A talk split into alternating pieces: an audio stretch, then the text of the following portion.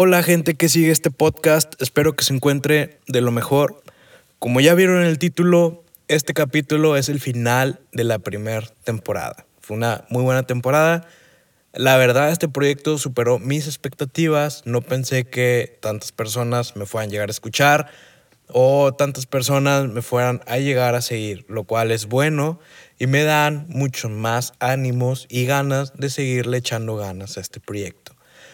Pero bueno, como en el título, les voy a contar una historia de cuando me peleé con unos productores de Televisa. La verdad, ya no sé si sigan ahí, pero bueno, esto sucedió hace más o menos unos cuatro años, tres, cuatro años, si no me equivoco.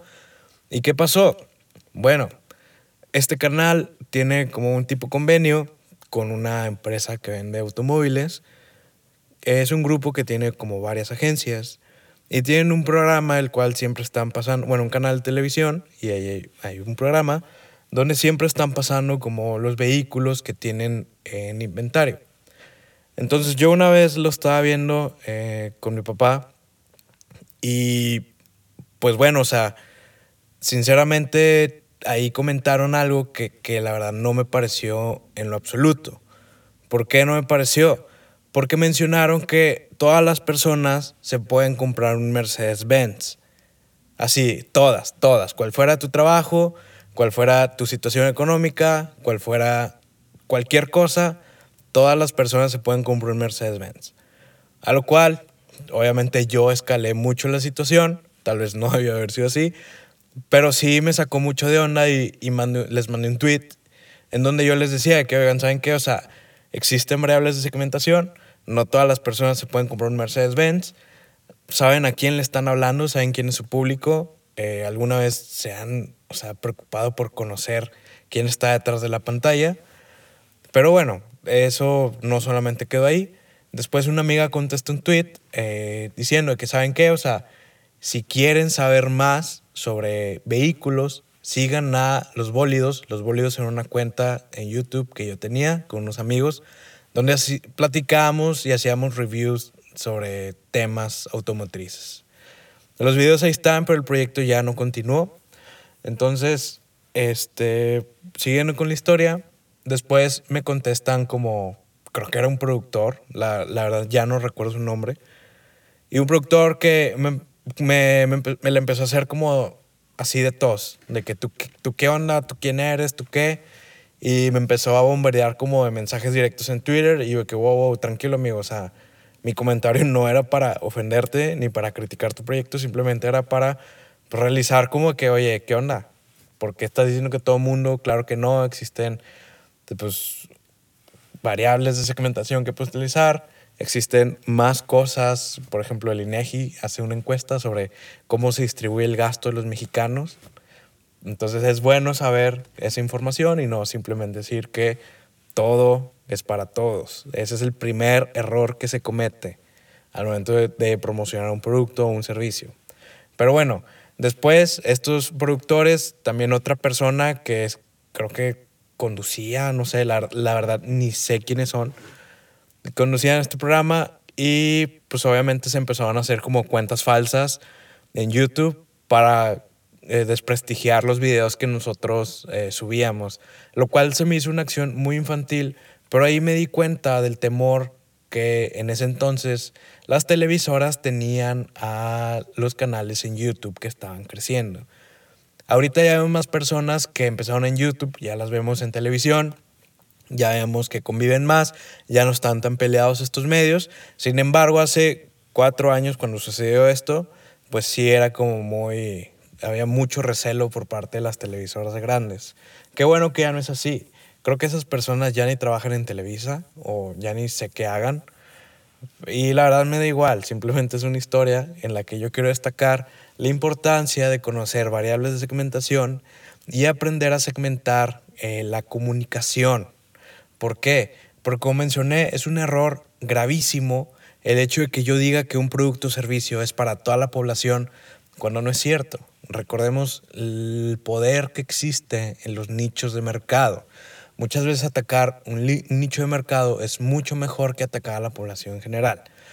Ojo, no siempre se puede llegar a cumplir esta norma, siempre ha de haber una nota, un asterisco en el pie de página, pero en mi experiencia siempre los nichos de mercado funcionan de mucho mejor manera que eh, los productos hechos en serie.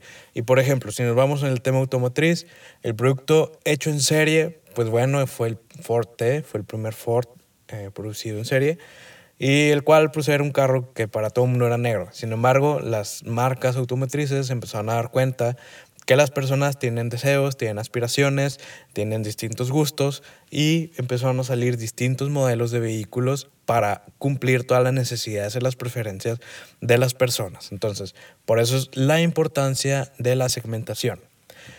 Y bueno, ya para despedir esta primera temporada, solo me queda agradecerles a ustedes que son quienes hacen posible este podcast. Principalmente nació como un blog, creo que ya lo he comentado. También tuve una plática con Manuel de Red Podcast. Este, este, este podcast nació, eh, bueno, en sí el proyecto como si fuera un blog escrito. Pero pensándolo bien, una noche dije, vivo en el país que menos lee, bueno, uno de los países que menos lee. Entonces dije, bueno, tal vez un blog en primera instancia no sea como tan relevante ahorita. Y en eso, pues también yo ya traía, eh, siguiendo la, la, tendencia del crecimiento de los podcasts, a finales del 2018 más o menos.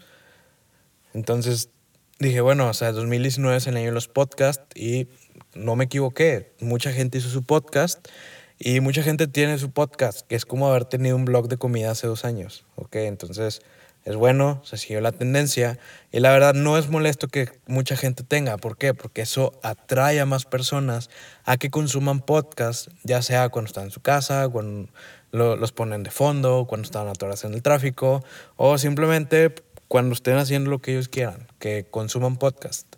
A todos nos beneficia eso. Entonces, eh, como mencioné, pues este proyecto nació a principios del año 2019 y yo sinceramente no lo, no lo... Yo dije, bueno, vamos a hacer la prueba. Yo los temas que toco, primero los preparaba para dar clase. Y ya después dije, bueno, si los preparo para dar clase, pues mejor primero los grabo y luego ya después los expongo. Y al final fue que primero los expongo, se me ocurren más ideas y ya al final los voy grabando y los voy subiendo. Entonces, así esa es como la idea principal. Otra de las cosas que comenté en la plática que tuve con Manuel de Red Podcast es que este podcast literalmente lo grabo en mi, en mi coche. ¿Por qué? Porque yo estaba buscando un lugar completamente insonorizado y en mi cuarto, bueno, en mi habitación, pues siempre hay como que ruiditos o se escucha como mucho eco. Entonces también pensando dije, bueno, ¿qué lugar es como una cabina que no deja pasar el sonido de afuera? Bueno, sí lo deja pasar, pero no en gran escala. Y pensé en mi vehículo, o sea, ¿cómo es posible que un motor que hace demasiado ruido por fuera, pero adentro no lo escuchas? Exacto. Entonces, el primer capítulo literalmente lo grabé en mi carro. Y así todos los demás capítulos. Hay uno que otro que sí grabé en mi habitación o en alguna otra parte. Pero pues bueno, o sea, no se nota tanto la diferencia porque ya he jugado con las configuraciones del micrófono y del programa que utilizo para grabar y todo eso. Entonces, ¿qué sigue para este podcast? ¿Qué sigue para Makers en el 2020? Sigue ampliarse ampliarse a utilizar otros formatos, a mejorar mi presencia en redes sociales, porque se me hace muy incongruente que yo le mercadotecnia y critique ciertas prácticas si ni siquiera yo la estoy poniendo en prueba. Pero bueno, ese es otro tema que ya voy a, ahí a arreglar, obviamente.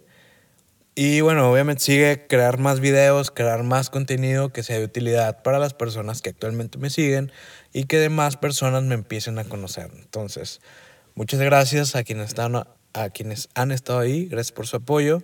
Espero que este proyecto les siga gustando y nos vemos en el 2020. En enero es cuando se vuelve a subir un capítulo de Makers y muy probablemente ya tenga video. Como quiera, a lo largo de diciembre voy a estar planeando cosas y voy a estar subiendo cosas en mi Instagram y Facebook que pues es con todo el nuevo diseño del podcast. ¿Por qué?